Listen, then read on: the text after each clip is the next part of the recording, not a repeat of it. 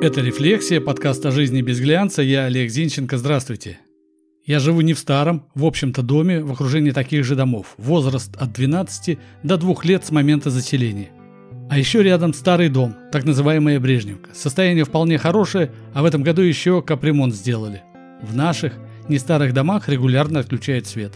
В течение более чем 10 лет от двух до трех раз в месяц дома остаются без электричества. В соседней Брежневке, кстати, свет никогда не гаснет, ну или мне этого заметить не удалось ни разу.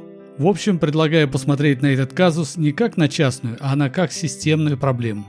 Общая тенденция развития энергетических технологий – максимальное использование возобновляемых источников энергии.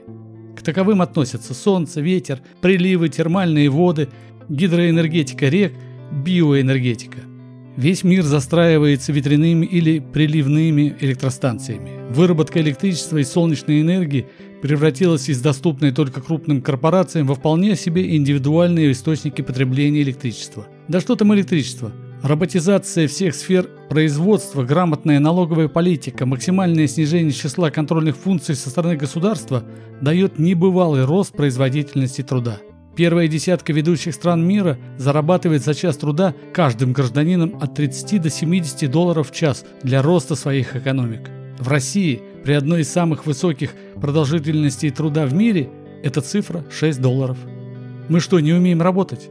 Да, конечно, умеем. И еще как умеем. Но сложно работать в стране, где все руководствуется только двумя критериями – прибыль и государственные интересы. Причем эти два понятия так плотно связаны, что даже сложно сообразить, что произойдет, коль возникнет идея их разорвать. Вначале о государственных интересах. Сразу попрошу не путать их с интересами граждан. В нашем случае это нечто, что работает исключительно на поддержке политического строя. Если нужно чем-то пожертвовать во благо политики, будет пожертвовано. Если надо разовую выплату сделать, будет сделано. Пенсионный возраст сдвинуть, будет сдвинут а любые заигрывания с гражданами по выяснению их мнений не более чем игры в демократию. Ведь наши люди за последние десятилетия стали крайне аполитичными, поэтому они ни на выборы не ходят, ни в общественных слушаниях не участвуют. Большинство, это 70%, не ходят, не участвуют. Плюс, как я выше говорил, люди наши, мы с вами, много работают. Поэтому не до общественно-политической жизни нам, не до сопоставления экономических возможностей страны с политическими запросами власть придержащих. Теперь о прибылях и о главных источниках роста ВВП – волового внутреннего продукта. Компаний, которые в той или иной степени находятся под управлением государства, у нас более 500 тысяч.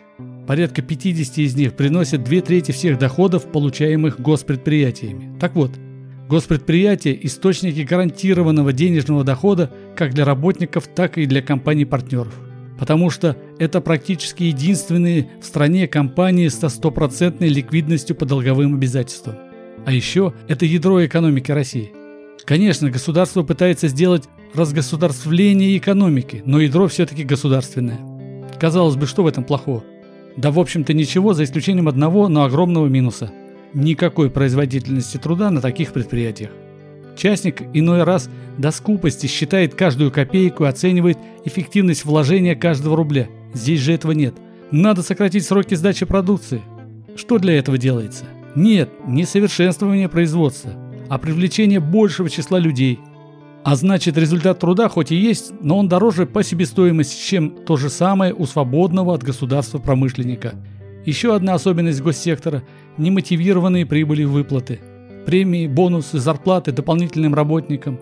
Добавьте к этому широкие жесты с единовременными выплатами разным категориям граждан. Что мы получаем? В экономику вливаются деньги, не подкрепленные реальными товарами и услугами.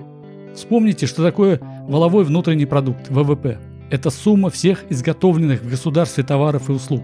ВВП отражает рыночную стоимость продукции. Рыночную, слышите? То есть на 2 рубля произвели двумя рублями, которые в экономике есть и сможем купить. А теперь представьте, что в виде бонусов появился еще один рубль. То есть товаров на 2, а денег больше. Выход один. Повышение стоимости товаров и услуг. И сколько бы конфетки гражданам не подкидывали, результат будет один – рост цен. На гречку, на сахар, на мясо, на автомобили, на все подряд. Электроэнергетика – такой же продукт нашего государства. Поэтому электрикам проще выезжать на ликвидацию аварии, причем только после звонков граждан, так как нет автоматической системы уведомления о ЧП, чем сделать так, чтобы аварии не было. И вот что грустно, это ведь не только энергетики такие. Большинству из нас все равно, как и что происходит. То ли мы смирились, то ли нам все равно. И нас таких много. Насрать. Так и живем. Это была «Рефлексия», подкаст о жизни без глянца. Я Олег Зинченко. Заходите в сообщество «Рефлексия» ВКонтакте, ставьте лайк, подписывайтесь. До встречи. thank you